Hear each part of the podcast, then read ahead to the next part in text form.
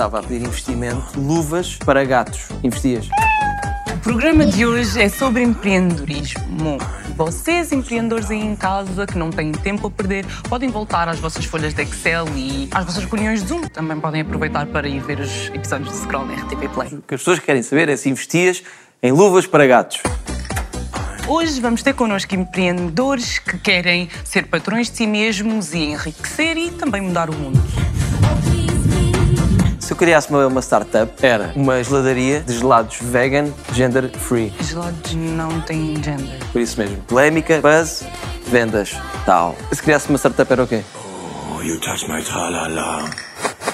Eu acho que criaria uma app que bloqueia em real life millennials que apresentam programas comigo. uma estou cena assim do género. estou a ver. Não, mas manda, lança o Yeah. introdutório. Bem fixe. Vamos ouvir a introdutória do tempo. Jovem, tens uma ideia? Estás disposto a arriscar tudo para conseguir levá-la avante? O dinheiro segue as pessoas quando as pessoas não desistem. Queres fundar o teu negócio, criar uma grande empresa e mudar o paradigma da sociedade? Perfeito! Só tens de seguir a tua paixão, trabalhar noite e dia, dar 200%, dar o litro, nunca desistir, encher o teu escritório de frases motivacionais tipo o único lugar onde o sucesso vem antes do trabalho é no dicionário. Lembra-te que não se escreve sonhador e vencedor sem a palavra dor. Sai da tua zona de conforto, segue os teus sonhos, acredita em ti e não te esqueças do mais importante: ter pais ricos. Pois é, o empreendedorismo está cheio de mitos e lendas, histórias de sucesso rápido e golpes de sorte, mas nada bate o bom velho patrocínio. Globalização e a internet acabaram com fronteiras e limitações, mas conseguirão os Zs ultrapassar as outras barreiras que surgem pelo caminho? Queremos saber quem são os grandes empreendedores Z, quais as suas ideias, as suas ambições e já agora, quem são os seus pais? ser capitães da nossa alma. É o nosso verdadeiro tesouro e é aquilo que nós não podemos deixar perder. Sendo que não estás a colaborar, não queres responder a perguntas sobre empreendedorismo e startups. Eu é que não estou a colaborar sim, hoje, sim, lataria sim. vegan. Sim, sim, sim. Sim, sim, não estás. Portanto, se calhar vamos, vamos chamar reforços. Por que não? Vamos chamá-los. Gun store, gun store, liquor store, gun store. Where the fuck are you taking me? Yeah, man, OG shit right here, man, yeah. We bout to twist it up. We bout to lift it up. We never giving up. For starting salary, it's hard reality. Find solidarity, yeah. We gotta lead us too. But when they lead us, do they leave us or they see it through? Olá, eu sou a Bel, tenho 22 anos e eu trabalho na área de design. Olá, o meu nome é Manuel Teutónio, tenho 23 anos, tenho um dedo Estou a 10 dias de acabar o, o meu mestrado, a minha tese, em empreendedorismo. Olá, já, já me enganei porque eu posso mudar de início. Olá, o meu nome é João César, tenho 22 anos. Aos 13 vendia chapéus, 15 suetes da moda com mãozinhas, 17 comecei a vender cartas de Yu-Gi-Oh! Olá, sou o Nuno, tenho 21 anos, sou das Caldas da Rainha, vivo em Lisboa. Estou a frequentar um mestrado em Ciência de Dados e Tecnologia Financeira e trabalho em tecnologia. Em vez de falar que eu sou um ativista climático ou um ativista ambiental, eu falo socioambiental, porque de fato também me preocupo com a sociedade. O empreendedorismo é sempre um- uma via que as pessoas podem recorrer, tem de ser explorado pelo menos como, como uma hipótese, dá a liberdade às pessoas e à sociedade. Hoje em dia há uma cultura dos jovens irem para a faculdade e passarem logo para uma empresa. Os jovens nem pensam sequer em criar o seu próprio negócio ou ter eh, algo seu. E é importante conciliarmos oportunidades que podemos criar com propósitos que podemos ter pessoais, podem trazer mais benefícios para a sociedade. For the people, by the people.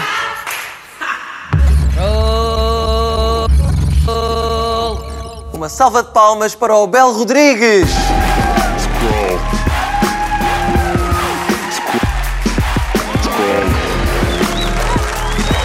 E para o nosso próximo convidado, Manuel Teutónio.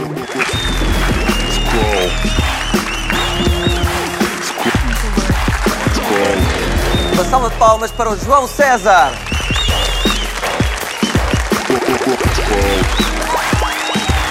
Por último, Nuno Lemos.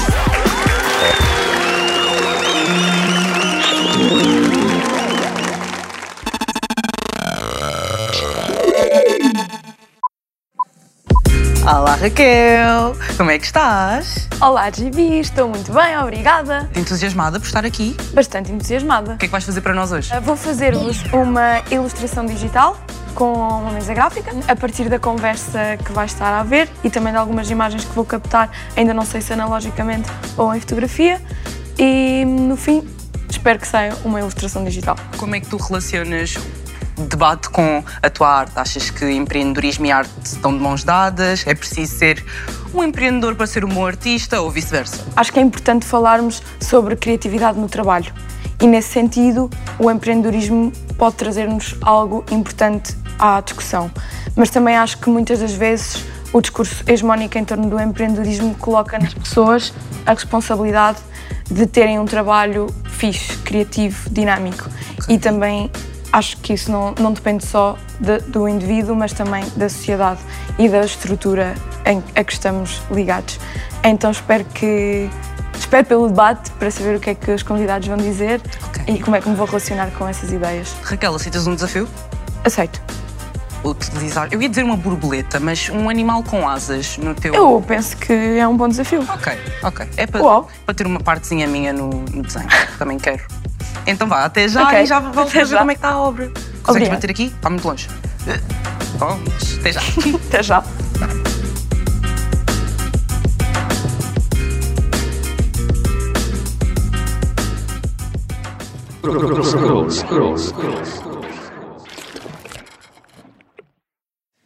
Olá, jovens empreendedores e jovem não empreendedora. Quem disse que eu não sou Ah, empreendedora? és? És empreendedora? Sou. Qual é a tua startup? É que eu já te perguntei na intro e tu não respondes. O que é um empreendedor, família? Começamos já assim, o debate. Nice, Depois bora. eu respondo no final. Vá. Bem, para começar, eu diria que o empreendedor é alguém numa jornada um pouco solitária, por mais que romantizem a questão do empreendedorismo. Acho que é bom começar. Não é triste, atenção, mas é uma Uhum. coisa solitária. É uma coisa que não nos ensinam na escola, ah, na universidade, de todo na universidade não aprendemos. É um mundo que a gente vê muito nas séries, na televisão e não sei o quê, mas quando a gente entra mesmo, hum, percebe, afinal, não sei nada disso. Pelo menos é assim que eu vejo. Ok, nice. Como é que isso surge? Um, isto, isto é, isto é para todos. Acho que esta esta pergunta é mesmo boa para começarmos. Uh, como é que vocês veem o, o empreendedorismo e como é, que é, como é que tem sido a vossa relação Uhum. então, com isso? Tem uma ideia uh, e lá está, há uma, há uma certa romantização, às vezes, né? tem-se uma ideia e de repente está uma startup e de repente sucesso. Não é assim, para não? Uhum. Eu acho que, exato, se o empreendedorismo for feito sozinho é super, super solitário. Eu acho que a maior parte das startups são criadas com mais do que uma pessoa, são equipas.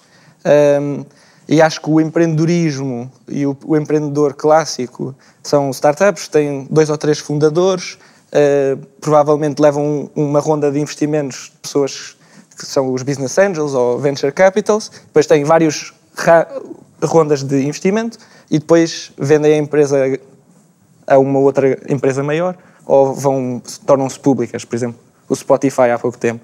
Mas depois usamos a palavra empreendedor muito também no dia a dia e por isso acho que a EJB pode ser uma ótima empreendedora. Ah, de todo, sim. Uh, como qualquer pessoa no sítio onde está, pode ser na sua organização, enquanto artista, é também um empreendedor. Acho que, exato. Por isso seria a minha. Viste, sou uma empreendedora. Empreender não é fazer startups necessariamente, são coisas diferentes. É, a gente empreende, por exemplo, quando a gente planeja a nossa carreira, ah, seja ela qual for, ou, ou quando a gente ah, efetivamente planeja a, a nossa curva de aprendizado para chegar num, num patamar que a gente quer é, chegar, quando a gente se realiza profissionalmente. Então, mundo das startups é uma coisa, empreender eu acho que é uma coisa transversal a várias outras coisas diferentes. Ok. Mas acho que isso é, é um ponto muito importante, é que há duas coisas completamente diferentes. As startups fazem parte do empreendedorismo, Uhum. mas o empreendedorismo não são só startups. Qualquer pessoa que queira criar um seu negócio, se eu quiser ser carpinteiro amanhã e abrir uma empresa de carpintaria, pá, eu sou empreendedor. Exatamente, sim. Acho que não, não, não tem que ser só tecnologia, startups, empreendedorismo. Uhum. Há, há muito mais fora disso. Dirias que em- em- empreendedorismo é mais uma motivação e uma forma de estar e depois que se pode multiplicar uh, ou concretizar de várias maneiras, é isso? E são soft skills quase que se tiram para, para tudo na vida. Não é só Uhum. focar na, na startup em si. Acho que há muito mais para fora disso. Sim, eu acho que a motivação vem também um bocadinho do, sei, do desconforto ou de uma má experiência enquanto utilizador antes, que nos percebe, ok, eu consigo fazer isto diferente ou um bocadinho melhor eh, e quem é o consumidor vai, vai utilizar isto melhor, ou seja, vai melhorar a vida das pessoas. Acho que é isso que é também um bocadinho a motivação eh, que torna qualquer um de nós um pouco empreendedor. Quer isso seja mesmo a criar a empresa ou a melhorar as coisas no dia a dia, ou na empresa onde estamos. Uhum. Acho que para irmos um bocadinho mais a fundo, agora se calhar gostava de saber, vamos começar pelo Abel e, e damos assim a volta. Como é que é a vossa experiência no empreendedorismo? Se é mais startup, se não é? Como é que começaram? O que é que fazem? Ah, portanto, vamos a isso. Pronto. ah, para dar um pouco de contexto, então eu sou ativista, eu sou ativista socioambiental, por isso eu sempre tive ligado a causas, a causas que eu acredito que possam impactar o mundo de maneira positiva. Especificamente, a, a grande causa que eu, que eu tentei levar adiante nesses últimos dois anos foi a causa climática, porque pronto, estamos numa crise climática, não preciso explicar isto. Ah, mas, entretanto, eu sempre tive, de facto, ah, por assim dizer, eh, ideias, de- identificava alguns problemas na sociedade e via algumas oportunidades. Inclusive, acho que é sobre isso que startups se, se tratam, de identificar oportunidades, problemas e oportunidades para resolver esses problemas. E, de fato, em abril ah, do ano passado, ah, eu conheci mais, mais duas pessoas, eh, que são os meus cofundadores, portanto, e nós, de fato, identificamos um problema que era transversal a nós, que era o fato de a educação ela estar muito desalinhada com a realidade hoje em dia, nas áreas digitais, design eh, e, o, e o web design mesmo marketing. Então, uma das coisas que nós pensamos é, se calhar, talvez a gente devesse mudar o método, etc. E foi assim que nasceu a The Starter, que é a startup que eu fundei no, que eu cofundei em abril do ano passado e que felizmente já vai na sua segunda ronda de investimento. Esperamos eh, muito em breve fazer uma terceira ronda de investimentos. É, como estavas a explicar ainda há pouco, das rondas Uhum. sucessivas, não é? Já em setembro. Um, e tu, se calhar pergunta-te então, queres saber de- Uhum. do teu percurso e depois Boa. a explicação das rondas que consegues meter aí pelo meio? É, por por acaso vai, vai surgir. Um, eu fui para gestão um, e depois comecei-me a especializar em empreendedorismo, fiz todas as cadeiras que, que deu para ter uh, e depois fui para uma tal Venture Capital que é um género de Shark Tank, uh, as- ou seja, pessoas vão lá com as suas ideias e, e depois nós temos algum dinheiro que pessoas nos deram, que queriam investir, eh, e nós vamos escolher quais é que são as startups que entram ou, ou recebem investimento ou não recebem investimento. E existem estas venture capitals para startups que estão a começar, ou seja, pessoas que têm só um pouco mais que uma ideia, mas depois vão acompanhando o processo todo. Eh, geralmente tem uma, eles chamam a ronda seed, ou seja, semente, eh, depois tem uma série A, uma série B, uma série C. As- Estas últimas séries já são bons, grandes bocados de milhões. E pronto. Em Portugal é muito pequenino e por isso são, quando são as rondas maiores, geralmente ou vão para fora ou, ou, ou não, ou vão para fora. Durante o mestrado, assim como um bocadinho como projeto eh, só para o Natal, era para amigos e família, com uma amiga minha, que é a Carminho, que é designer. Fez, fizemos um jogo, porque gosto muito de entrevistar pessoas e de falar com pessoas. Então é um jogo de cartas com perguntas para amigos jogarem e se ficarem a conhecer melhor. Ahm, Ah, ias, ias tirar.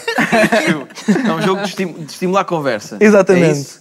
Conversas e vai profundo. É um salto, é assim um salto às profundezas. Bem profundo. Por isso, Explorar- ah, aqui, pronto, está dividido em saltar, ir fundo, explorar as profundezas e voltar à superfície. O que te dá mais vontade de fazer o bem? O bem em si.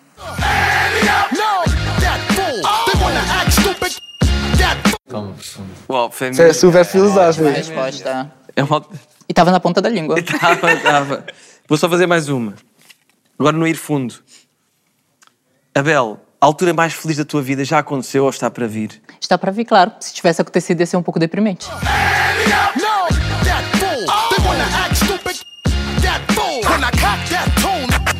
Tens mais jogos ou vais pensar em fazer mais jogos? Provavelmente, agora estou a 10 dias de acabar o meu mestrado, uh, de 10 fazer a dias. tese, da- exatamente, é o, o limite da tese, e depois, sim, acho, acho que sim. Vamos conhecer então agora aqui este lado também. que Queremos conhecer os vossos percursos, João. Então, como é que eu comecei no empreendedorismo?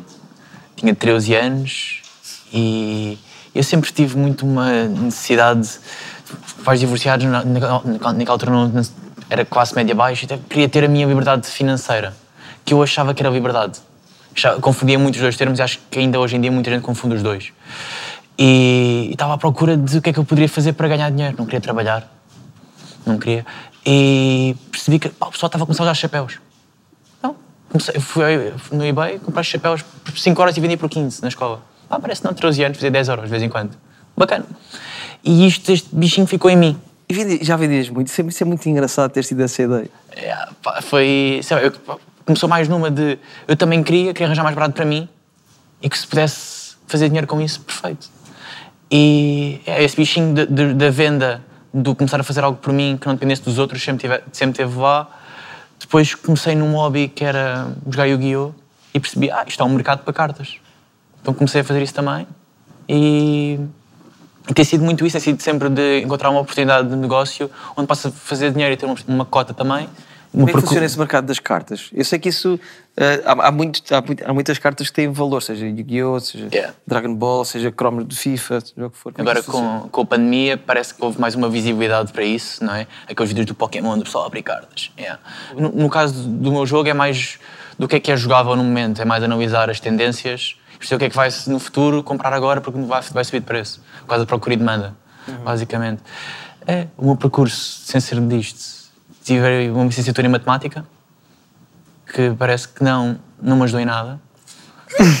Nós não estávamos todos a pensar ao contrário. Yeah. Não estávamos todos a pensar. Eu pensava que ias dizer que foi a melhor coisa que fizeste na tua vida. Não, não, não, não, não. Yeah, depois tirei um mestrado de Data Science e é isto. É Ajudou-te? muito... Ajudou, ajudou, ajudou. pelo deu, deu mais toda uma, uma análise de dados e de, de entender gráficos e tudo mais que me ajudou imenso. Um, minha experiência é um bocadinho diferente da deles. Uh, eu criei a junior empresa da minha faculdade, ou seja, quando entrei na faculdade, uh, via as pessoas a acabarem a licenciatura e a forçarem-se quase para irem para mestrado, sem saberem muito bem o que é que gostavam, porque a nossa licenciatura, as duas eram muito abrangentes, tanto gestão de informação como sistemas de informação, que eram as que havia na minha faculdade. Uh, e todos a dizerem, não sabem o que é que quer fazer, não sei eh, se vou para isto, se vou para aquilo, se quer uma coisa completamente diferente, porque acabava por ser muito teórico. Uh, portanto, eu pensei, então vamos pôr as mãos na massa, vamos ver efetivamente o que é que isto quer dizer, sem ser num contexto académico. Criei uma associação sem fins lucrativos, uh, totalmente focada no desenvolvimento das skills dos estudantes e para perceber, ok, efetivamente queremos continuar a fazer analítica, dentro da analítica queremos fazer business intelligence, uh, queremos fazer modelos preditivos, o que é que queremos fazer? Uh, então, é um, basicamente uma empresa de consultoria totalmente gerida por estudantes universitários e fazemos projetos para grandes multinacionais como Santander, Sonai, a nós. Uh, e é muito bom ter este feedback das empresas que querem trabalhar connosco Uhum. e percebem que, ok, isto vai nos ajudar a desenvolver e a perceber o que é que queremos fazer também para o futuro. A conversa está boa, sim senhor. E eu acho que está na hora de nós respondermos às perguntas que nos foram feitas no Instagram. O que é que vocês dizem? Muito bem. Ih, Adoro quando me respondem logo. Ui, vamos já.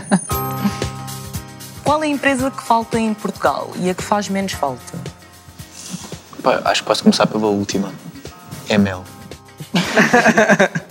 Acho que não faz falta nenhuma. O pessoal, é- o pessoal em Portugal é, estaciona muito à balda. É, É passeio de passadeiras, é passeios, tudo. Acham que há boi pouco casos de sucesso em startups, mas os que falham não vêm em público. Então parece um mundo encantado que pode levar jovens ao engano. Acho que é verdade. Confere. Period, period. Imagina, depende um bocadinho daquilo que classi- classi- classificamos como sucesso em startups, não é? Há startups que são, estão a ter sucesso à mesma, mas não vamos criar unicórnios todos os dias. Nem todo mundo precisa ser um unicórnio, Exato. Se eu fosse vender miçangas na net, que conselho me dariam? é? É tirar um curso de marketing. Eu pensava que dizer tirar um curso de miçangas. Não, Ok. não, não, não, não. Tirar um curso de marketing provavelmente na Starter, claro. Acho que o melhor conselho que posso dar é, é começar. Começar. Period. És, és um gajo de palavras acertadas e Yeah. Mandas- Não. Curto, curto. Não, mas acho que é mesmo começar, porque quando, se tu não começares, nunca traz o sucesso. E podes falhar e começar do início. E há muita aprendizagem que se tem eh, bem, a experimentar, não é? Só fazendo, e errando e corrigindo. Exato. E acho que a melhor maneira de aprender é mesmo errando. Eu, eu aconselharia a escolher um tipo de miçanga em que fosse a melhor do mundo a fazer a miçanga. Só podia fazer miçangas azuis, mas se for a melhor do mundo a fazer miçangas azuis, acho que era um Algo bom ponto para. diferenciador. Exato, diferenciador que as pessoas não estejam a fazer. Ter um nicho. Ok. Ter um nicho fo- focado. Mas é que a pessoa não precisa ser ela a fazer a miçanga. Exatamente, também não. É por isso que eu não disse o curso de miçanga, porque, por exemplo, no caso do empreendedor do vendedor, não ele não precisa ser o produtor. Ok, ok, nice. Bem Eu visto. vou vender miçangas Nós já voltamos, internet. temos mais perguntas.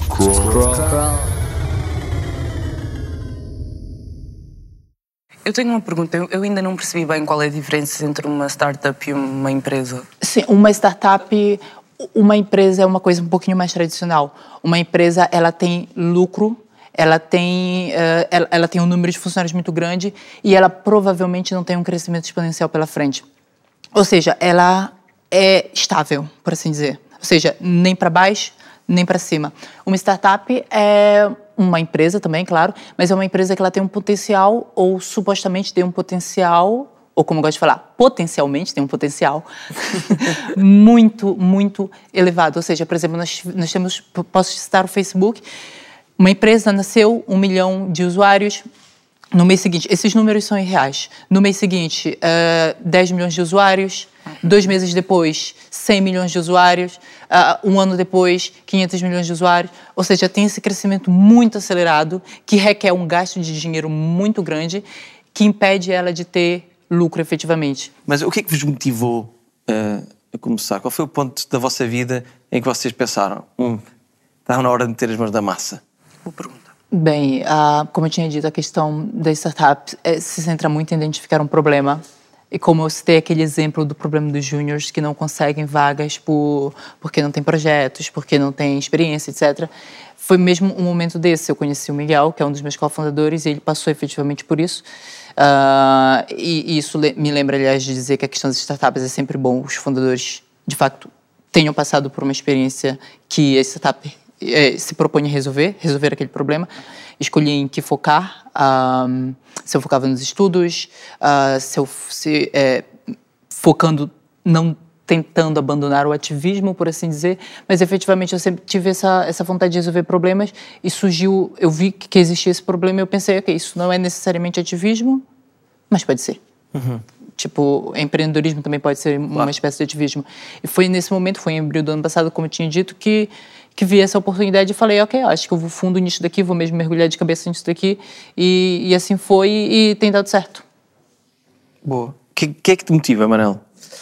Hum, duas coisas. Uh, a primeira eu acho que é o, mais ou menos o mesmo que um artista uh, se motiva, ou seja, é criar alguma coisa, como uh, quem desenha gosta de fazer um desenho, quem, quem escreve gosta de escrever. É pôr uma coisa, uma ideia na cabeça, pôr na prática e ver e depois no final, ah, fiz isto.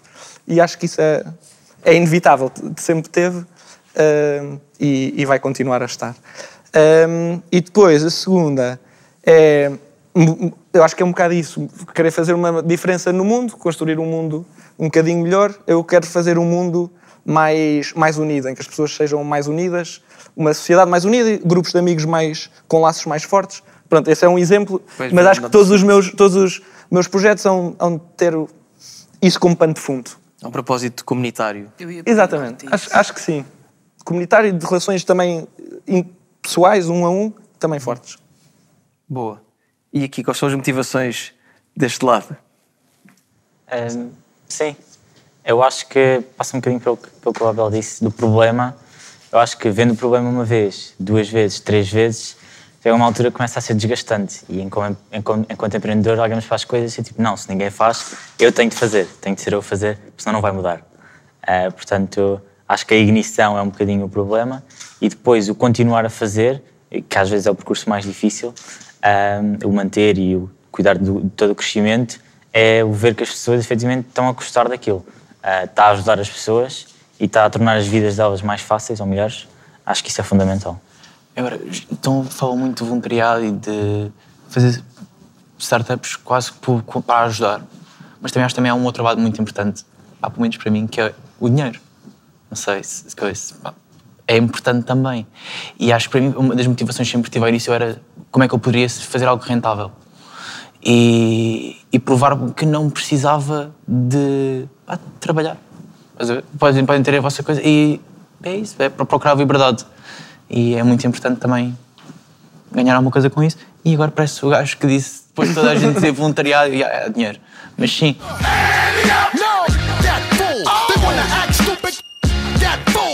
A conversa está a ficar ótima e a seguir vamos à segunda parte. Vamos pegar daí, acho que este ponto, este ponto é muito interessante, portanto a seguir vamos aí. Para já, uh, vamos à nossa rubrica habitual em que a JB vai para a rua falar com pessoas. Rubrica habitual e a melhor deste programa. Vamos à reportagem possível.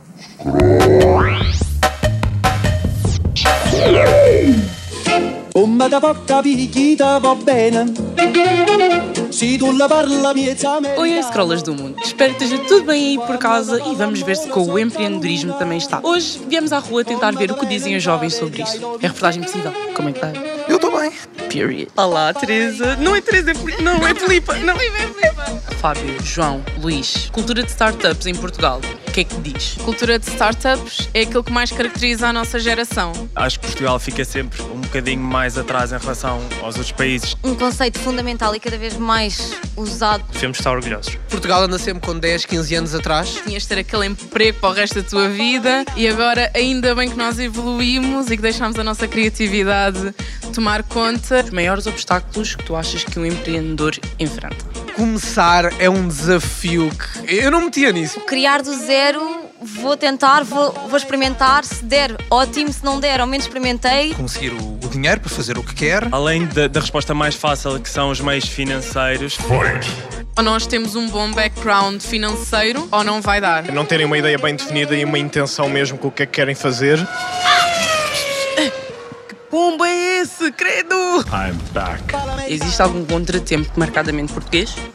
política, se calhar, às vezes interfere um bocadinho com isto. Em Portugal as coisas são um bocadinho porcunhas. Neste caso, a desinformação. Tens que saber que existem os programas. Eu não metia nisso. Que existem os apoios. Burocracias. Eu não metia nisso. Preencher muitos papéis. Eu não metia nisso. Fazer qualquer coisa, quer que seja, qualquer área, tens de esperar muito tempo para ter algum documento. Independência financeira, achas que é um objetivo teu? Uh, hum, um, um, é pedra preciosa de qualquer jovem. Toda a gente quer dinheiro. Sim.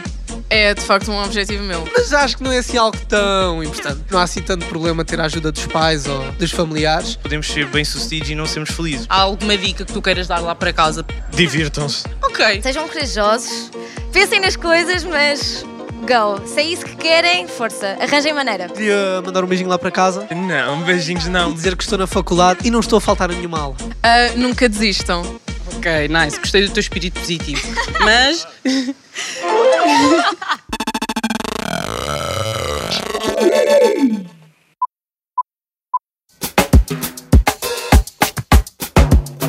Olá, Raquel! Tá bonito!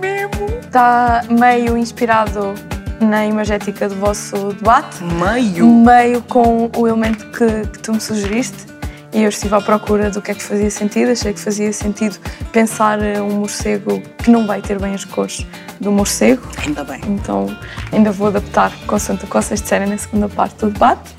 Vou-te só perguntar o que estás a achar do debate e se tens thoughts. Eu sinto que há uma parte da perspectiva empreendedorista que precisa de ser visibilizada, que é quando falamos de desigualdade de oportunidades.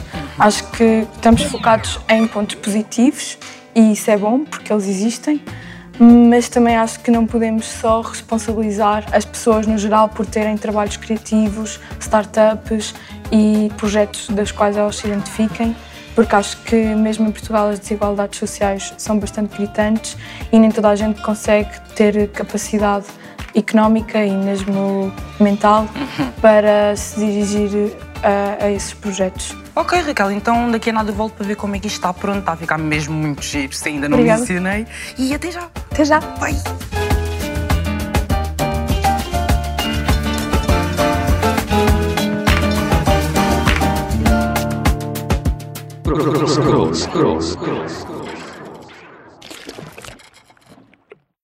Então, como ficou prometido, eu queria retomar hum, este assunto uh, e que, sabendo a opinião de todos, é o equilíbrio. Qual é o equilíbrio possível entre a motivação de lucro, não é? Porque vocês também têm os vossos negócios, não é para uh, serem- terem cada vez menos dinheiro, é o, o- o equilíbrio entre isso e haver uma motivação de realmente fazer algo pelo mundo e comunitária e que não seja só em função uh, do dinheiro. Vocês estavam um, a entrar em diálogo, acho ótimo, mas vou começar então pelo Abel depois. Pronto, acho, primeiro eu acho que é plenamente possível fazer eh, essa conciliação entre lucro e impacto positivo na sociedade.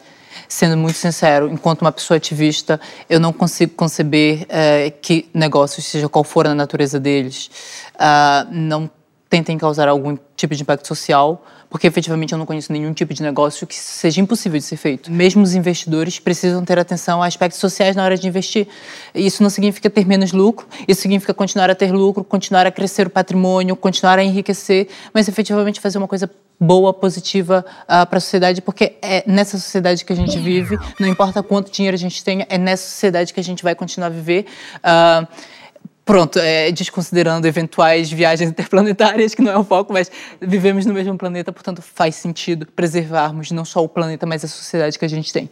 Se não houver planeta, também não há novas startups, não é? Não há novas startups, vossa... não há riqueza, não há patrimônio, não há nada. É, mas eu, eu acho que o foco tem de ser em criar valor. Ou seja, nós estamos a fazer alguma coisa por alguém. Uh, e, é o, e depois o dinheiro vem como consequência disso. Porque uh, é engraçado dizerem ah, gosto da tua ideia, mas ah, quero comprar a ideia que tu fizeste. O, o comprar é melhor do que dizer só gosto, na, na teoria. Eu acho que geralmente uh, há muitas pessoas que só se focam no dinheiro e eu, às vezes, a analogia que geralmente gosto de usar é começar o labirinto, aqueles labirintos, uh, uh, é começar pelo fim, é fa quase fazer a batota e começar pelo fim. Não, é a consequência. Nós, o nosso foco é valor e depois uh, há de vir.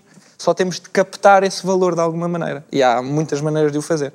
Mas se nós tivermos mesmo a acrescentar valor, o captar vai ser a parte mais fácil. O difícil é gerar. Mas, mas acho que para ti em específico faz sentido, porque tinhas um produto e o teu produto uhum. traz valor a alguém e depois esse, é, essa apreciação pelo valor que traz é que vê o dinheiro. Se tiveres um, um serviço também, há, há coisas que não, não, não conseguem acrescentar muito valor, mas é que, acho que é procurar as que acrescentam valor e é, o jogo em si. Pá, é, é, é um partir o jogo com os amigos, as pessoas gostam disso, vão querer comprar e vão falar, dizer e as pessoas vão querer. E vêm uhum. e é isso, depois chegas ao fim do labirinto. Acho que é uma boa analogia. Uh, acho que voltando aqui um bocadinho à pergunta, acho que o equilíbrio vai, primeiro, ter muito fortes valores de sustentabilidade, de responsabilidade social dentro da empresa e depois a parte do lucro. Claro que se vai sempre tentar maximizar, mas manter-nos fiéis àquilo que é a estratégia inicialmente desenhada para a responsabilidade, uhum. uh, tanto social como ecológica da empresa. Ou seja, quase como se fosse a base, não é? Sim, ou seja, isso é a base e embora o objetivo afinal seja gerar lucro, uh, há uma linha muito, muito forte que não pode ser passada. E isso está na, pá, nos valores uhum. das empresas. É, em Portugal tem de facto ainda muitas desigualdades sociais, nomeadamente económicas. Portanto, isto do empreendedorismo eh, não será para toda a gente. Há muita, há muita gente que não pode, não tem maneiras sequer de pegar uma ideia Uh, tem uma ideia, pode ter uma ideia brilhante, mas depois é difícil ter acesso a fundos, ou se calhar uh, tem que ir logo uh, trabalhar porque tem contas para pagar, etc. como, é que vocês, como é que vocês veem isto? O, o, o, empreendedorismo pode ser mais democrático? Como é que se pode incentivar? Como é que se pode dar mais acesso e meios a que pessoas que normalmente não teriam esses meios possam explorar as suas ideias? Eu, eu começaria por quebrar essa romantização, de novo, é, do mundo das startups. Assim como a gente sabe, por exemplo, que nem todos os garotos precisam ser é, jogadores de futebol e sabemos que isso não vai acontecer, efetivamente não deve existir essa pressão para que todas as pessoas sejam uh, donas de suas próprias startups. Não há necessidade uh, efetivamente para isso. Eu acho que primeiro a gente tem que entender, e já chegam lá nas desigualdades, primeiro a gente precisa entender que ter uma startup, fazer uma startup não é a coisa mais óbvia, mais fácil do mundo. Realmente precisamos identificar um problema, um prazer e trabalhar em cima daquilo. E é natural que nem todas as pessoas estejam propensas a isso. Nem todo mundo quer passar por esses estresses, por esse roda gigante de emoções. Assim como, por exemplo, eu não quero ser cantor. Ou é, também não me importava, mas, mas, mas entenderam. Sabes, mas, sabes cantar? Não, sou péssima em cantar. Não, Olha, ah, não queres cantar um bocadinho? Ah, seria um castigo. Vocês não, vocês não então, fizeram não, não nada. Quero que, para que seja um castigo. Hã? Eu não quero que sintas que seja um castigo, não é preciso então. Uh, não acho que a gente tem que fazer uma distribuição de empreendedorismo. Uh, pelo que eu falei, as pessoas não são obrigadas a serem uh, empreendedoras, mas acho sim que essas novas startups que surgem, esses novos empreendedorismos que surgem, devem surgir justamente para tentar resolver esse problema, da, seja da, da pobreza, não, não ser os níveis de pobreza. A do ensino, como, como a é democratização, exatamente. Né? E não só, efetivamente, a minha startup não, não pode combater as alterações climáticas, mas a muitas outras startups que de facto podem fazer alguma coisa nesse, nesse sentido. Então, eu diria que é entender o nosso contexto socioeconômico, que é de muita desigualdade, de muitas injustiças sociais, e entender o que nós, no, nos nossos negócios, podemos fazer para atenuar isso. No meu, especificamente, é a educação. Não sei se concordo muito aqui com o Abel, um, porque aquilo que eu percebo que ele está a dizer é se certas pessoas já estão propícias uh, pelas suas experiências para seja, abordarem estes desafios de uma forma um pouco mais estratégica e empreendedora e devem se focar quase sempre, ou tendo sempre uma, uma vertente uh, de empreendedorismo social. Eu acho que isso. Eu não sei se foi isso que eu falei, mas. Pelo menos foi. Se pudesses dar aqui um pouco mais de luz sobre isto? Não, uh, o, o, no início o que eu quis dizer é que as pessoas não são obrigadas a serem empreendedoras. Uhum. Nós, nós não devemos sentir essa pressão, ou seja, a gente não pode esperar que, que numa escola primária 100% da turma vá daqui a 10, 20 anos ser, serem empreendedores, tipo, não faz sentido. Mas olhas um bocadinho o empreendedorismo sempre para, ou seja, sempre na vertente social, ou seja, ao estarmos a, estarmos a fazer isto, não estamos a criar um palco nivelado para todos, percebes? Eu acho que, por exemplo, se tomarmos uma abordagem de vamos fazer programas para um, toda a gente conseguir vir para que toda a gente que quer conseguir vir para o empreendedorismo uh, torna as coisas muito mais niveladas, na vertente em que para eu me poder focar no meu projeto eu tenho que, estar, tenho que parar de trabalhar. Para parar de trabalhar não vou poder pagar as minhas contas. E isso é uma posição muito privilegiada.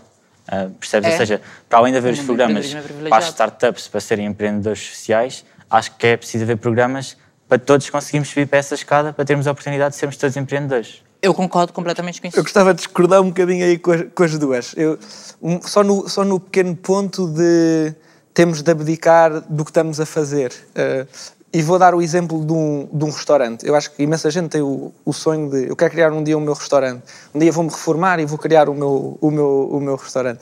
Muito provavelmente mesmo que um dia consigamos parar, uh, estar estáveis e etc., para criar o nosso restaurante, nós íamos ser maus, porque nunca tivemos uma experiência de restaurante, nem sabemos como fazê-lo, provavelmente nem sabemos cozinhar, e se calhar nem vamos gostar de realmente ter o restaurante.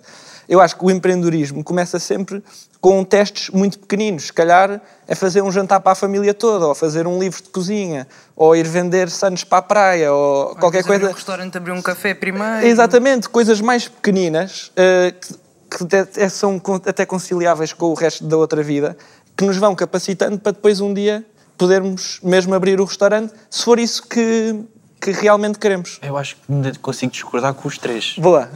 Isso é, isso é que nós queremos Porque eu acho que realmente quem passa por mais necessidades e não tem a oportunidade de ir para as startups por motivos socioeconómicos, acaba, acabam por ser muitas das vezes os maiores empreendedoristas. Porque para mim, um, bom, uma pessoa que realmente é empreendedorista é quem vai para a praia vender toalhas. Essa pessoa foi comprar as toalhas e sabe que naquela praia vão ver pessoas com crias de desvivência ou os óculos de sol. E vão para lá, sabem que estava um nicho de mercado que quer e vão vender à pessoa. E isso, para mim, acaba por ser o verdadeiro empreendedorista. E são pessoas que não têm possibilidade de criar a startup, mas uhum. têm o negócio e têm a, a visão. Por que é que achas que não têm a oportunidade de criar essa startup? Tu defines como claro, startup? Porque, porque não podem largar aqui a venda do que, se, do que seja porque tem que pagar as contas e claramente devia haver um. Mas isso entra depois para aquela coisa, empreender, empreender, desculpa, empreender e ter startup, fazer startup, um das startups são coisas diferentes. Estão ligados, mas são coisas diferentes. E depois entra numa outra coisa que é nem todas as empresas têm a obrigação de serem startups. Por exemplo, esse negócio de vender coisas na praia, etc. Dá lucro, dá? Não, tá bom, não é preciso ser uma startup. Nem todos os problemas necessitam de uma abordagem é, de startup, que é aquela abordagem é, escalável, de super crescimento. Uhum. Até porque a natureza disso é muito minoritária, a natureza das coisas em que tu efetivamente consegues fazer isso. Então, aqui, quando eu digo que a gente tem que desromantizar, não sei se essa palavra existe, mas quando temos que acabar com essa romantização do, das startups, é isso, as startups existem, sim, elas eh, dinamizam muito a economia, são muito boas, mas nós não temos que dizer que uh, as pessoas só são boas, só, vão, só têm uma carreira promissora se elas fizerem uma startup. Isto, isto não pode, isto não é verdade. Nós temos gestores de empresas tradicionais que possuem uma carreira excelente, nós temos pessoas que são empregadas e não empregadoras e que ainda assim estão muito bem realizadas e, e assim tem que ser. As pessoas têm que buscar a sua realização profissional, seja empregando ou sejam empregadores. Raquel, queres discordar também? Está à vontade, amor, a sério. Eu acho que tu, desculpa, não lembro o nome, foi que melhor entendeu, porque a questão é um, se todas as pessoas têm realmente a possibilidade de pensar num, num negócio empreendedor. E é, isso, e é aí que eu acho que pode residir o problema. Acho que, que o, o discurso que tu tiveste sobre as pessoas não terem de ser todas empreendedoras, eu, eu concordo, as pessoas não têm de ser todas empreendedoras, mas acho que hum, quando muitos dos trabalhos hoje em dia não, não realizam as pessoas profissionalmente, quando não são, não, as pessoas não, não têm acesso ou, são, ou os trabalhos são despojados de criatividade, isso é um problema e é um problema que, não, que nós devíamos resolver estruturalmente e não com startups, porque também não acho que as startups vão salvar os problemas sociais que existem. Não acho que o empreendedorismo vá salvar o mundo, digamos assim. E acho que por aí também, também podíamos ir. Não, não me queria alongar muito mais. Grande Raquel. Ju, obrigado pela participação, muito boa. É, eu partilho um bocadinho mais da opinião da Raquel, porque eu acho que eu percebo o que o Manuel disse de podemos à mesma estar a fazer isto como um side hustle, uhum. mas chega a uma altura que nós queremos estar muito, a dar muito mais a isso uh, e que efetivamente é preciso esse tempo, tipo, é preciso uhum. estar parado, estás a pensar no negócio, ou mesmo se for um negócio mais tradicional, sim, como sim. o João estava a dizer, pá, não dá para ser um side hustle, não, não tens pessoas a trabalhar para ti, tens efetivamente de estar na praia, tens de estar lá, tipo, a vender, a vender as uhum. toalhas, estás a ver?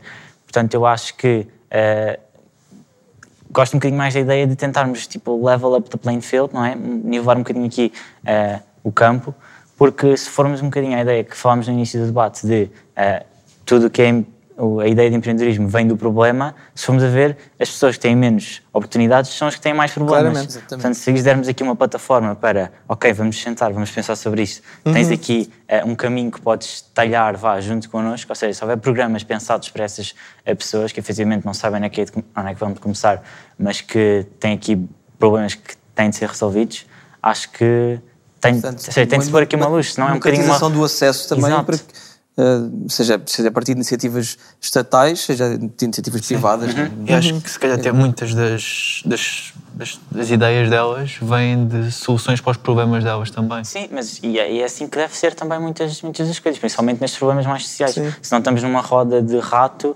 de eu tenho um problema, vou continuar a ter, porque também não posso fazer nada para mudar, tenho que continuar a pagar as minhas é, contas. Mas eu, eu concordo completamente e pego um bocado na minha experiência de morar na Dinamarca, em que Todos os jovens, aos 18 anos, saem de casa dos pais, todos trabalham e todos recebem o apoio do Estado. Por isso, eles são financeiramente uh, livres.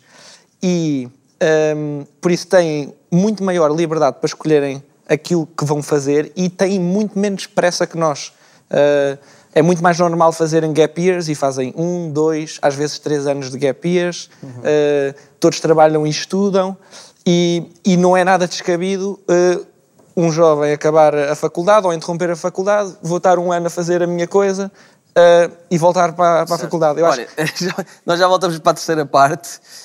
Um, para já acho que a Bia estás aí mortinha por lançar outra rubrica. Sinto, sinto.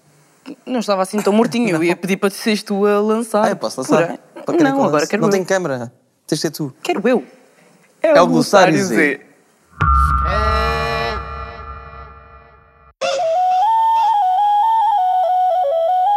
distância entre duas gerações mede-se de várias maneiras. Mas funciona um bocado como as viagens. Se estamos num sítio onde se fala outra língua, é provável que já tenhamos passado a fronteira. A geração Z tem as suas expressões próprias, usa e abusa das siglas e gosta de importar palavras em inglês. Vá para fora cá dentro com o Scroll e o nosso tradutor de bolso, o Glossário Z.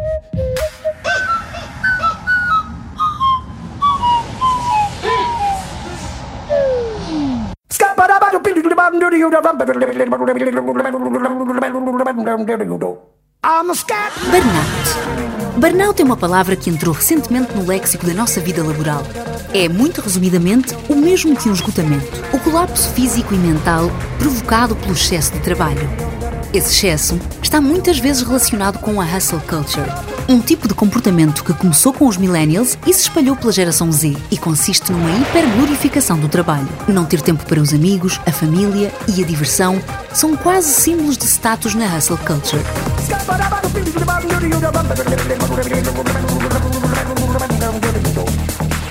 Um tipo de ambiente em que o lazer é desprezado.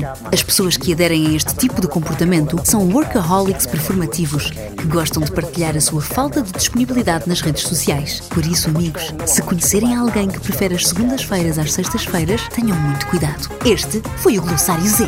Passem a palavra.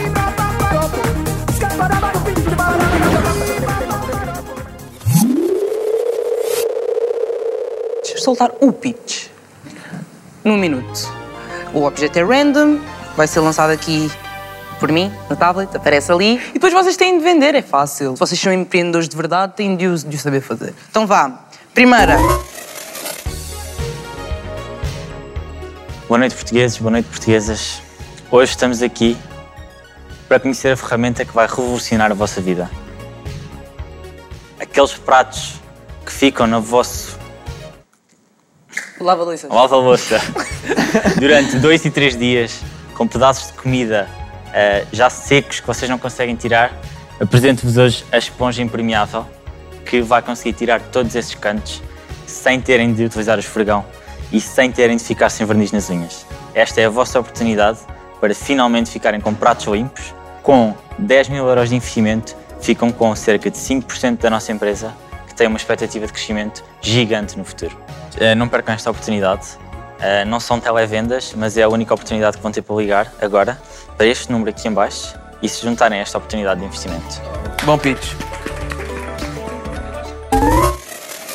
Descartável, vai não. Aí é muito bom.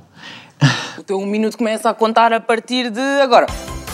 Então, boomerang descartável. O slogan é vai e não volta, mas ele volta. Volta é como reciclado, sabem? Vocês atiram que ele tem um GPS que vai direto para o ecoponto. Pá, e não há aquele desperdício de lixo na praia, não. Aquilo apanha o lixo e vai logo para o ecoponto. Ah, o boomerang apanha lixo na praia. Apanha lixo, tem um imã por baixo. Yeah. Ah. Mas é descartável. Yeah. Então Mas lixo o só o metal. Pois, Yeah, yeah, o yeah, resto yeah, lá. O resto não, plástico Ah, não. ok, está bem. Plástico É. não. Mas pá, já é um começo. Sim, claro, com certeza. Yeah. Quem não gosta de caricas e isso. Yeah. Pronto, então, como vocês sabem, a vida ela é muito estressante, muito confusa, então nada melhor pra gente se desestressar do que comer um paradoxo, ou seja lá o que foi isso. Gente, imaginem comer um gelado com sabor a cone de gelado nesse calor. Domingo vai fazer 30 graus. Isso é. Não é tão quente como de onde eu venho, mas é muito quente. Então, assim, pessoal, é ir pra praia, é ir pra costa. Nada melhor do que efetivamente comer um gelado com sabor a cone de gelado. Se vocês quiserem, é enviado para a casa de vocês, é, por carro, por moto, vai chegar derretido provavelmente, mas ainda assim o sabor é muito bom. É só vocês ligarem para este número aqui, ou então encomendarem neste Instagram, neste Facebook ou neste Twitter. Amém! Oh. Muito rápido, muito rápido. Já pensaram que o vosso relógio pode funcionar a luz solar? E já pensaram que pode também brilhar no escuro? Já pensaram nestes dois conceitos? Agora, juntem-nos, juntem-nos eclipse, né? e juntem-nos e, e é o nosso produto. É o nosso produto que vem desafiar as leis da natureza, vem desafiar o que é convencional na nossa sociedade. Este produto provavelmente não vai funcionar, mas é um statement de contra a, a- a nossa sociedade e nós vamos saber quem somos. Então não serve para nada. Não serve para nada. É contra o status quo. É, para que é que serve a arte? Ah, é, é isto é Ai, arte. certo. É, As pessoas do acho que equilíbrio, né? roça a arte. O brinco carrega o relógio. O brilho carrega o relógio praticamente. Isso é bem pensado. Sim, se o sol carregar o relógio e ele brilhar no Que escuro. slogan é que, de- é que tem o teu produto? Desculpa. Brilhamos no escuro. E o escuro brilha em nós. Ai, meu Deus. ok. Se vou mal já.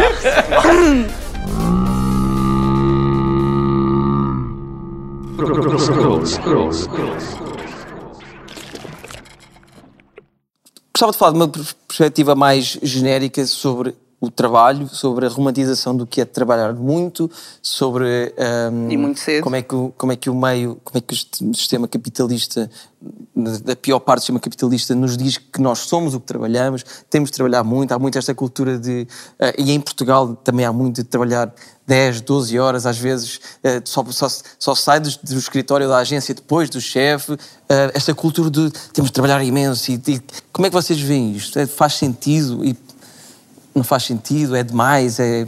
Eu queria começar por dizer que acho que faz sentido até começar a afetar a tua saúde mental. muita- Porque é muita- bom sermos ambiciosos Mas- e queremos sempre ser os Mas melhores. até que ponto é mas- que as pessoas percebem que estão a ter um, problema de saúde mental? É quando já A chegam ao burnout? Exato. É quando já é tarde demais? Exato. E o que é que levou, o que é que leva montes de gente? Eu falo porque tenho amigos que são assim, trabalham, trabalham, trabalham, até chegarem a um ponto em que já têm que cabeça sem água e Acho que honestamente, se estivermos sempre a trabalhar e houver esta cultura. Eu, ah, na primeira parte disse eh, pessoas não queriam ter um trabalho. Eu queria dizer emprego. Porque um trabalho é. Acho que é algo que todos temos. Mas um emprego das 9 às 5, das 9 até às 9, às vezes. Uma coisa que acho que as pessoas deveriam. Não é tentar fugir, mas porque ninguém se sente concretizado verdadeiramente a, a trabalhar para os outros. Há pessoas que se podem sentir, tipo, se for um professor. Está a trabalhar para, para ajudar as pessoas. Mas acho que trabalhar para si mesmo. não há uma pressão social, uma cultura de se trabalhar imenso e quem, quem, não, quem não quer trabalhar assim tanto é mal visto. E porquê que é, mal preguiçoso visto? e não sei Então, Nós estamos a olhar um para o outro, nós estivemos a falar disto antes. Yeah, Ok. sim. Então, força, tragam o debate que estavam a ter lá atrás para aqui. Manel. Hum, exato, o que nós estávamos a falar é que sim, ainda um pouco na nossa geração passa. Nos, nos nossos pais, isso existe muito. Na nossa geração, continua a perpetuar-se um bocadinho isso, dessa glorificação do trabalho. A pessoa que trabalha diz: Ei, estou cansado do trabalho, mas dizemos quase com orgulho eh, que somos trabalhadores e somos esforçados e etc. Mas que também começa a haver agora, no outro lado, eh, que é em posições que, que são trabalhos muito valiosos, eh, já é o trabalhador eh, que tem de satisfazer eh, o, o- já é o empregador que tem de satisfazer o trabalhador e não o trabalhador que tem de satisfazer o empregador. E acho que a nossa, a nossa geração, que está cada vez mais qualificada, vai poder dar-se ao luxo de dizer são estas as condições de trabalho? Não quero. Eh, porque tem outras opções. Mas, mas claro, isso pronto, são os direitos laborais das pessoas, não é? Terem ah, direito ao descanso, terem, ah, e agora fala-se cada vez mais ah, de ser de se reduzir o limite dias, semanal para 30 horas. como, é, que- como é que vocês viram, Isabel? Como é que isso? A importância de, de descansar, a importância de não ser esta loucura com o trabalho e com o sucesso. Por acaso eu pensei numa frase, mas eu não sei o autor, é da Grécia Antiga, mas que ele dizia que o trabalho dignifica o homem. E pronto, não querendo assim ser, tipo... Trabalho dignifica. Dignifica Exato. o homem, sim. Digni- E Ah, não querendo assim ser cunhas com isso, mas eu concordo com isso, eu acho que o, o trabalho, pronto, eu acho que faz bem. Faz bem para nós, enquanto pessoas, trabalharmos. Como é que este lado do painel vê esta situação toda? Acho que infelizmente há pessoas que têm de trabalhar, têm de ter dois empregos, sair de um emprego e ir para o outro. E ou então num emprego ainda têm que estudar, que é para depois ter um emprego melhor, porque não se, não se conseguem contentar com o que têm. E nem contentar, porque às vezes com o emprego que têm só bem pagar as contas. Mas acho que estavam a falar há bocado das condições de emprego, cada vez mais em cadeias de fast food americanas. Ah, As pessoas já estão a recusar empregos, mesmo pelas condições, eles têm que dar bónus de entrada pa- para atraírem empregadores. É, é, pessoas para empregar. As cadeias americanas ou as cadeias na América? Ah, Na América. Cá, cá acho que não aconteceu, mas na América aconteceu. Não quer dizer marcas, né? Mas. E aconteceu mesmo. Tiveram, as pessoas desistiram dos trabalhos que tinham lá e eles, para contratar pessoas novas, tiveram que aumentar os salários e dar bónus. Precisam de condições para está-se a trabalhar. revoltar, E mesmo isso cá, mesmo. cá também há certos, certos setores que de vez em quando dizem ah, não conseguimos, não conseguimos arranjar mão de obra. Não conseguem arranjar mão de obra porque vocês estão a oferecer 500 euros por mês às pessoas para trabalharem 12 horas por dia. Não é? Se calhar se oferecerem um salário digno, com que as pessoas e os horários dignos e de direitos laborais, se calhar vão, vão ter montes de currículos logo a E, e chegar. muitas não é? vezes essas áreas que são as que mais exploram efetivamente as pessoas, eu não tenho medo de dizer, em condições análogas à escravidão, são as áreas que são menos reguladas pelo Estado, que são menos fiscalizadas pelo Estado. Então, há, há- há aqui, tipo, toda uma burocracia, estava- estávamos ainda há pouco a perguntaram sobre dificuldades e uma pessoa falou papelada, burocracia, é verdade. O Estado, é, infelizmente, é extremamente presente em todo o aspecto da nossa economia e isso atrapalha muito. E na parte onde devia estar efetivamente, que é na fiscalização de trabalhos braçais como esse, onde as pessoas são exploradas, a gente viu o caso de Odmira, por exemplo. O Estado se ausenta completamente. Isso é uma falta de Há um responsabilidade. desequilíbrio de- Há um desequilíbrio completo, sim. Nuno, ainda não falaste muito, queria saber a tua opinião sobre tudo isto do, do trabalho que temos estado aqui a falar. Eu acho, e respondendo mesmo à tua pergunta da romantização, eh, eu acho que a nossa geração começa a separar um bocadinho as duas coisas. Eu acho que é ótimo todos podemos estar a trabalhar o nosso propósito e sentirmos que pá, eu tenho mesmo a paixão e posso trabalhar nessa paixão e consigo identificar isso, Ah, mas muitas das vezes isso não é possível. Principalmente o empreendedor, pá, eu gosto de fazer coisas, no geral. Então é difícil, ok, quero fazer isto, consigo trabalhar na minha paixão. E às vezes preciso mesmo separarmos essas duas coisas de eu vou trabalhar o meu das 9 às 6 e é assim que é, e a partir das 6 horas vou estar com as pessoas que eu gosto, a fazer o que eu gosto ahm, e a aproveitar mesmo, mesmo a minha vida. Ou seja, às vezes nós não temos de viver para o nosso trabalho, nós vivemos e trabalhamos. E às vezes é passarmos um bocadinho, ok, é é a maioria do nosso dia, ah, mas se pensarmos um bocadinho ao contrário, ok, isto é o meu hobby e depois disto eu vou estar com as pessoas que eu gosto e a fazer o que eu gosto, ahm, torna-se um pouco mais fácil. Porque mesmo que gostemos daquilo que fazemos, há sempre uns dias um bocadinho mais difíceis e percebemos, ok, eu vou entrar às nove e vou sair às seis e foi para isto que eu me inscrevi. Portanto, Nós estamos quase a chegar ao final do debate e não podíamos acabar sem a Bia ler uma pergunta para todos. Portanto, a pergunta é. Um ou dois? Dois. Isso ainda não era bem a pergunta. Era para saber que pergunta da cara daquela fez. A pergunta é: vocês são felizes? Ei. Sim. Obrigado por teres vindo, Daniel Oliveira. sim, sim, sem dúvida. Acho que ah, lá está. Se olhares um bocadinho para aquilo que temos para além do trabalho, ah, as coisinhas pequeninas ah, às vezes é o que mais importa. E sim, sem dúvida. Bonito. Abel. Bem, eu estou feliz, eu sou feliz e espero estar muito mais feliz amanhã e por aí diante. Amém. Mas sabendo que é um ciclo, não é? Nunca se está completamente É feliz. sim, mas é, a gente tem que ter esperança, não é? sim. É, eu acho que hum, sim, sou feliz no caminho. Ou seja, eu acho que nunca vamos chegar a um dia e, e tornar e mudar o interruptor. Agora sou feliz. Não, eu acho que feliz é no caminho. Por isso sim, tenho uma vida normal, não é? Com momentos mais tristes, outros mais contentes. Mas a felicidade é, é no caminho.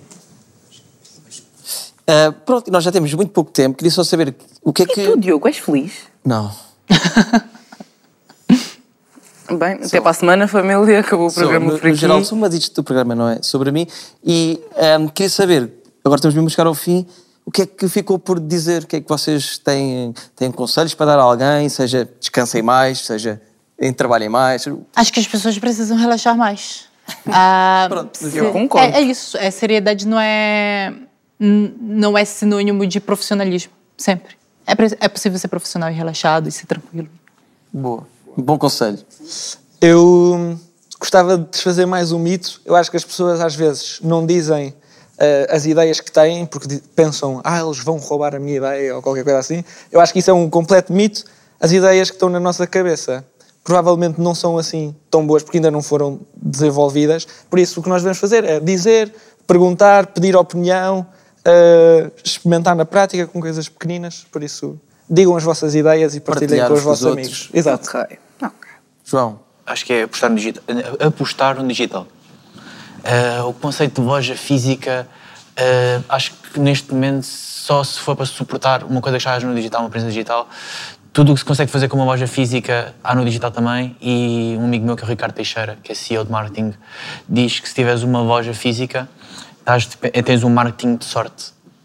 Que é, estás dependente das pessoas que passam naquela rua para te ver. E se estiveres no digital, consegues chegar a um público muito mais vasto. Bom conselho. Nuno. Hum, eu gostaria, se calhar, de tirar aqui mais um mito que é o empreendedor não desiste e está cá sempre até ao final dos dias. Ok. Pá, não, há ideias que são boas, nós às vezes ficamos demasiado agarrados às ideias, ah, não abertos a gestões externas, e há ideias menos boas. E é preciso ter um plano para crescimento, ah, mas às vezes também é preciso estabelecer o que é que é, o que é, que é uma linha vermelha de pá, já, já estou a tentar há um ano, ah, não consigo, se calhar a ideia não é boa, e É preciso saber reconhecer isso, não é? Exato. Mesmo tendo às vezes eh, tido já uma experiência empreendedora, não quer dizer se esta não resulta, tenho de ir já para outra. Não. É ok eh, estar numa experiência empreendedora, voltar para um projeto, trabalhar para outra pessoa, eh, mais tarde pode surgir um problema novo que queremos abraçar e começar outro projeto diferente. Boa. O meu conselho é trabalhem menos, divirtam-se mais, apreciem o tempo com os amigos, com a família, valorizem o ócio e pronto, mas trabalhem, claro, trabalhar pode ser fixe, mas apreciar mais o ócio, apreciar mais o ócio. Sejam felizes e façam as coisas pela vossa felicidade e não pelo resto, por vocês. Boa.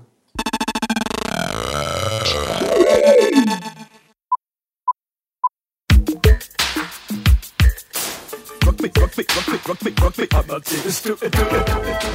Ah, Explica-me tudo. Bora. É um misto entre a li- literalidade de vocês sentados a debater, o azul e a árvore inspirados também no vosso cenário com as nuvens e com os elementos naturais. Este animalzinho é uma espécie de morcego que quando aceitei o teu desafio de fazer um animal com asas, decidi escolhê-lo porque acho que fica um misto interessante entre o surrealismo do arco-íris da asa, que representa a ideia romantizada do que é o empreendedorismo hoje em dia, e de como muitas vezes é há um discurso floreado sobre como é tornarmos empreendedores e também qual é que é o papel do empreendedorismo na sociedade e ao mesmo tempo o lado mais escuro e realista desses negócios e do que eles transmitem às pessoas e também a quem está a geri-los, digamos assim. Relativamente ao texto, eu escolhi duas frases que me chamaram a atenção. Não acham que nesta sociedade capitalista romantizamos o excesso de trabalho?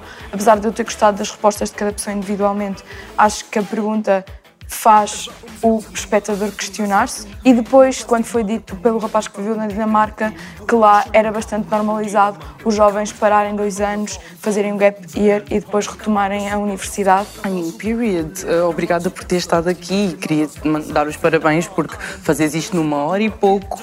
Melhoraria se tivesse mais, mais tempo, mas também penso que dentro do tempo que houve representa o que foi o debate e acho que foi bastante interessante.